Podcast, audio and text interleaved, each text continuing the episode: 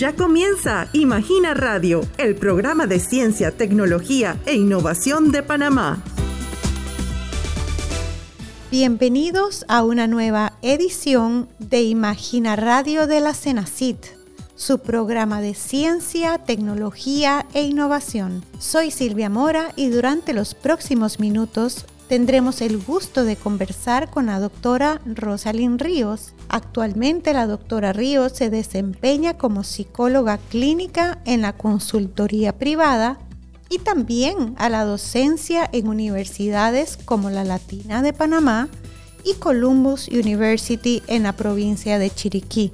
En esta ocasión estaremos conversando sobre las alteraciones emocionales en los pacientes recuperados de COVID-19. Bienvenida a Imagina Radio. Muchas gracias Silvia por invitarme a participar del programa Imagina Radio de la CENACIT. Para mí es un gusto poder compartir con ustedes el día de hoy. Amigos oyentes, la licenciada Ríos tiene una licenciatura en psicología por la Universidad Latina de Panamá, graduándose como Sigma Lambda. Tiene varios posgrados, entre ellos docencia y gerencia superiores por la Columbus University. También tiene posgrado en neuropsicología y psicooncología por el Instituto Superior de Estudios Psicológicos de España una maestría en psicología clínica con especialización en psicoterapia integrativa, entre otros estudios universitarios.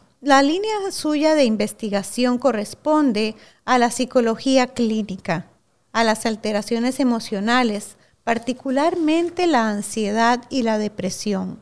¿Cómo se manifiesta la ansiedad y la depresión en una persona? Bueno, tanto la ansiedad y la depresión van a generar respuestas que son multidimensionales en las personas. Estas respuestas pueden ser cognitivas, refiriéndonos a cómo procesamos la información y los pensamientos que tenemos al respecto, fisiológicas, en este caso hablamos de todo lo que sentimos en nuestro cuerpo, conductuales, que serían todas nuestras acciones, y afectivas, refiriéndonos a esa parte subjetiva, pero que suele connotar un afecto negativo y displacentero para el individuo. Así, quien tiene ansiedad o tiene un trastorno de ansiedad va a presentar síntomas diversos en estas dimensiones, como la tensión eh, pues va a estar sesgada, va a haber impaciencia, tensión muscular, una preocupación excesiva, Frecuentemente vamos a notar que la persona está atemorizada y con miedo ante situaciones o estímulos que si los evaluamos de forma objetiva, pues no son tan peligrosos. También vamos a observar que se muestran o se sienten a sí mismos como indefensos ante esos estímulos, por lo que van a actuar con una excesiva cautela o con mucha hipervigilancia, procurando mantener cerca o tener fuentes alternativas de seguridad. Por eso mismo, por todas estas razones, vamos a notar que estos individuos también van a asumir conductas que son evitativas, precisamente para evitar confrontar el estímulo ansiógeno, que va a variar dependiendo de cuál sea el, el tipo de trastorno de ansiedad. Y todos estos síntomas multidimensionales se van a acompañar de síntomas fisiológicos. Estos síntomas fisiológicos son los que principalmente las personas logran identificar cuando tienen un episodio de ansiedad y contribuyen a que la ansiedad se escale o se intensifique mucho más rápido porque sentimos que estamos perdiendo el control. Estos pueden ser, por ejemplo, la hiperventilación, la dificultad para respirar, la taquicardia, la sudoración, las manos frías, la tensión muscular en distintas zonas de nuestro cuerpo, entre muchas otras. Asimismo, va a estar acompañado de respuestas cognitivas con pensamientos o con un corte pues bastante negativo, en donde se ve el estímulo como amenazante y se sobreestima la probabilidad de ocurrencia de daños. Por su parte, la depresión adquiere otras características eh, o manifestaciones clínicas, principalmente vamos a notar que el estado de ánimo va a estar triste, desanimado, decaído, va a haber una dificultad para poder disfrutar o obtener placer en esas cosas que antes sí fácilmente le producían alegría, lo que en psicología se conoce como reducción del afecto positivo. Y esto tiene que suceder no un día, sino la mayor parte de los días. Y vamos a encontrar también que estas manifestaciones van a variar dependiendo de la edad. Hacia un adulto vamos a observarlos más tristes, más desanimados. Los niños y adolescentes suelen mostrarse más irritables. Independientemente de la edad, también vamos a encontrar otras manifestaciones como las alteraciones en el sueño. Y esto puede oscilar en dos líneas. Tenemos un extremo, que es el insomnio, y en el otro extremo tendríamos la hipersomnia, es decir, dormir muchísimo más de lo que necesitamos. También se van a fatigar muy rápido, va a haber cambios en el apetito, cambios conductuales y emocionales importantes, dificultad para tomar decisiones, para concentrarse en las actividades diarias, van a necesitar el doble o quizás muchísimo más esfuerzo de lo que usualmente necesitaban para poder hacerlo. Y socialmente tienden a aislarse muchísimo, incrementando la sensación de soledad los pensamientos también van a estar afectados porque son distorsionados y son negativos sobre sí mismos. Algunas ideas muy notables en estos pacientes es que tienden a subestimarse a sí mismos, o criticarse destructivamente a sí mismo, o pensar que pues no son útiles o que no, no tienen un suficiente valor, que nadie los quiere o que no importan, o también considerar que no son útiles o es que están siendo un fracaso. También estas ideas pueden estar relacionadas sobre el futuro. Generalmente ven al futuro como algo desesperanzador y una idea muy consistente en los pacientes depresivos es creer que esto que me está pasando en este momento, este dolor, este sufrimiento, va a seguir sucediendo en el futuro.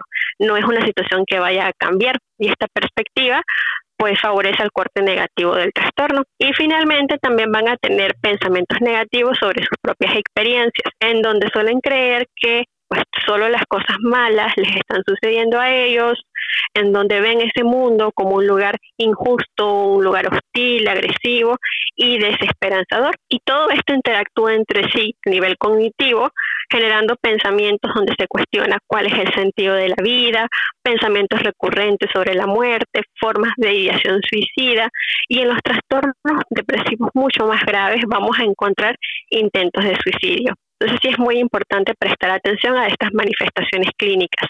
Definitivamente, doctora. Quería preguntarle, ¿qué puede hacer una persona o dónde puede acudir una persona en estas condiciones? Muy buena pregunta. Bueno, en cuanto a qué hacer, lo primero es buscar ayuda profesional. No podemos autodiagnosticarnos. Esto tiene que hacerlo un especialista en salud mental para evaluar el caso y determinar cuál es el diagnóstico, qué tipo de trastorno se tiene. Este personal en salud mental va a psicoeducar sobre el trastorno para conocer e identificar los síntomas y comprender la dinámica de estos. Y asimismo va a brindar el tratamiento indicado según sea el caso.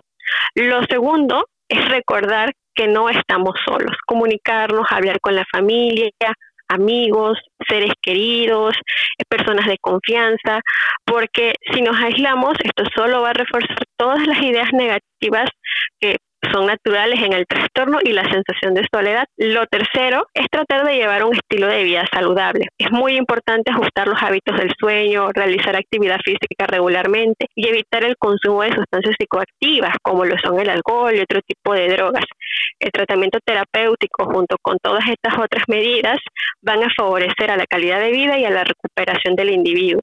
En cuanto a dónde buscar ayuda, pues pueden acudir a todos los centros de, atención primaria, los centros de salud, los hospitales más cercanos. Tanto el Ministerio de Salud como la Caja de Seguro Social cuentan con servicios de salud mental disponibles para la población y adicionalmente también se han habilitado otros recursos en pro de la salud mental como las líneas de ayuda psicológica 169, 147, entre muchas otras. Pero muy importante, buscar ayuda. Definitivamente.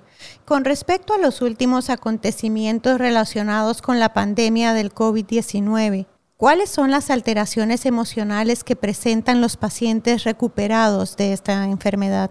De acuerdo a la revisión teórica en la que estamos trabajando, las investigaciones demuestran que los pacientes recuperados de COVID-19 principalmente van a manifestar sintomatología de depresión en un rango del 5 al 31% de los pacientes, ansiedad en un rango de un 6 a un 42%, estrés postraumático en un 4 a 28%, insomnio en un 40% de los pacientes y síntomas obsesivo-compulsivos en un 20% de los pacientes participantes de estos estudios. Y nótese que son cifras importantes y significativas en materias de salud mental. También se han identificado algunos factores de riesgo que van a sugerir que estos síntomas sean mucho más graves o, o hay una peor sintomatología, como por ejemplo ser mujer y tener antecedentes de diagnóstico psiquiátrico previo. Asimismo, el nivel de riesgo para estas secuelas psicológicas va a aumentar de acuerdo a la gravedad de la infección aguda por COVID-19 y hasta el momento las investigaciones apuntan a que los sobrevivientes de COVID-19 tienen más probabilidades de desarrollar secuelas clínicas hasta tres meses después del alta del hospital. Entonces sí es importante considerar estas secuelas y recordar que el riesgo de desarrollar estas alteraciones en salud mental aumenta significativamente independientemente de la edad. Es un grupo vulnerable que requiere trabajar principalmente a modo preventivo estas secuelas. ¿Qué debe hacer estos pacientes, licenciada, para poder mejorar su estado emocional? Bueno, gestionar una higiene del sueño, las investigaciones reflejan que los problemas para dormir fueron relevantes. También fomentar estos contactos sociales, involucrarse en actividades recreativas sanas. Muy importante evitar la sobreinformación, especialmente a través de redes sociales. Hablar de los síntomas con el médico tratante, porque si no comunicamos a los especialistas no nos van a derivar de forma oportuna. Entonces es muy importante la comunicación y no dudar en buscar ayuda profesional, especialmente si esas dificultades están siendo persistentes, aunque personalmente considero que el enfoque preventivo en salud mental sería lo ideal para estos pacientes. Definitivamente. A nivel de investigación científica, ¿hay alguna novedad que desee compartir con nosotros? Sí, de hecho recientemente se publicó un artículo de investigación de mi autoría en una revista nacional, la revista Investigación y Pensamiento Crítico de la USMA, sobre las alteraciones emocionales que presentan los pacientes pediátricos con diagnóstico de epilepsia del Hospital Materno Infantil José Domingo de Valdivia.